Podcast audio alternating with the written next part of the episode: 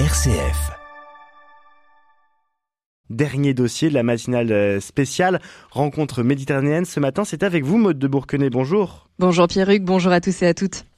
Aujourd'hui, vous développez pour nous le dernier thème choisi par les, les, organisateurs pour ces rencontres, les conflits géopolitiques et interreligieux.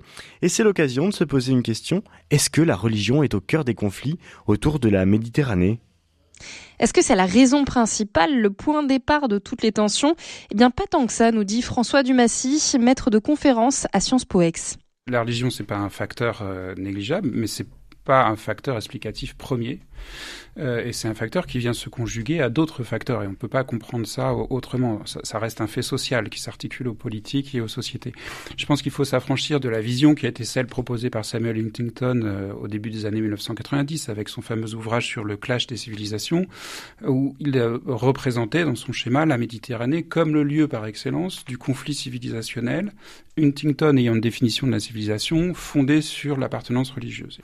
Euh, cette explication, elle est insuffisante. L'islamisation, qui est très nette dans certains territoires méditerranéens, notamment au sud, euh, ne peut pas se comprendre en dehors des problèmes politiques et sociaux. Euh, l'émergence du mouvement islamiste en Algérie à la fin des années 1980 et au cours des années 1990, il est lié à des phénomènes de malgouvernance du gouvernement algérien. Et pour beaucoup d'Algériens, finalement, l'islamisme, c'était une promesse de justice, enfin un État moins corrompu, un État plus moral, une justice peut-être plus rigide, mais en même temps moins corrompu, etc. Et c'est comme ça aussi qu'on peut lire d'une certaine façon ce qui s'est passé en Égypte avec l'émergence de mouvements radicaux, etc. Donc euh, cette spiritualité ou cette radicalisation n'est pas indépendante de l'état de déliquescence ou de l'autoritarisme qui peut exister euh, ailleurs. Il n'est pas indépendant non plus d'affirmations d'identité, effectivement, qui peuvent être des identités euh, nationalistes ou, ou régionales. Avec un cas particulier, selon François Dumassy, Israël le poids euh, de plus en plus croissant des ultra-orthodoxes en Israël est lié aussi à peut-être l'incapacité euh, de la classe politique israélienne à offrir un message politique euh, autre que celui-là. Enfin, c'est lié à une histoire israélienne qui est propre à Israël et qui n'est pas forcément transposable ailleurs. ceci dit, le fait religieux reste un élément déterminant dans la façon dont les acteurs se mobilisent et on voit comment les tensions entre chiites et sunnites se sont exprimées au Moyen-Orient dans ce jeu de compétition entre Arabie saoudite et, Iran. Inversement, Libye, le fait religieux n'est pas un élément déterminant de la fracturation du pays, qui est là où on a clairement des rivalités régionales, des rivalités d'hommes, des rivalités de solidarité, euh, voilà, qui, ne jouent pas, qui ne sont pas euh, tout à fait pertinents. En revanche, Maud, la spiritualité ou son absence peut expliquer certaines tensions.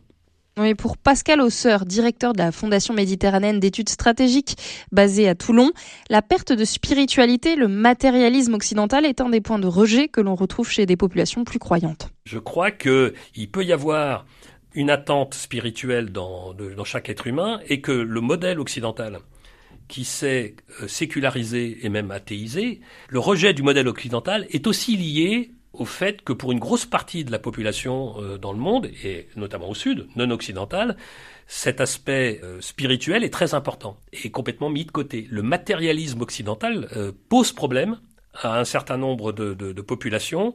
Et d'une certaine façon, donc une fois encore, on est tous d'accord pour dire que la religion n'est pas n'est certainement pas l'acteur majeur des problématiques géopolitiques et des tensions qu'il y a dans le bassin méditerranéen, mais je pense que peut-être que nous avons nous occidentaux une question à nous poser sur l'évolution de notre modèle intellectuel et notre représentation du monde, qui s'est extrêmement technicisé, matérialisé, euh, et en regardant le miroir, en regardant la façon dont les autres nous regardent, je trouve qu'on on aurait un intérêt à se poser la question justement d'une pertinence de la spiritualité euh, dans, la gestion euh, des affaires humaines. Et la religion est aussi utilisée pour développer des relations avec d'autres pays. C'est en tout cas ce que nous décrit François Dumassy. L'appel euh, ou la, soif de spiritualité, qui est aussi une soif de normes, euh, de morale, d'une éthique politique, qu'on trouve dans, ces sociétés, notamment en, islam, elle a été investie récemment par des États qui ont su développer des soft power assez efficaces en utilisant le fait religieux pour, euh, en quelque sorte, dans des stratégies d'influence. On le voit très clairement avec la Turquie, où on a une stratégie de soft power qui est très dynamique, très active en Afrique subsaharienne, mais aussi en Afrique du Nord, avec le financement d'institutions de bienfaisance, d'écoles, de formation d'imams, de personnel religieux, etc. Cette concurrence, elle oppose aussi la Turquie à l'Arabie saoudite, qui a été un moment jusqu'aux années 80, le grand pourvoyeur en fait de, formation euh, et de, réponse aussi à la demande de spiritualité d'une partie de la population. Donc on a aujourd'hui une géostratégie de l'influence religieuse qui passe par une compétition entre États musulmans essentiellement. Et ça se joue entre. Turquie, Arabie Saoudite, Iran, dans une moindre mesure l'Égypte, qui continue d'avoir avec Al-Azhar un pôle de spiritualité euh, extrêmement influent. Donc c'est là que ça se joue.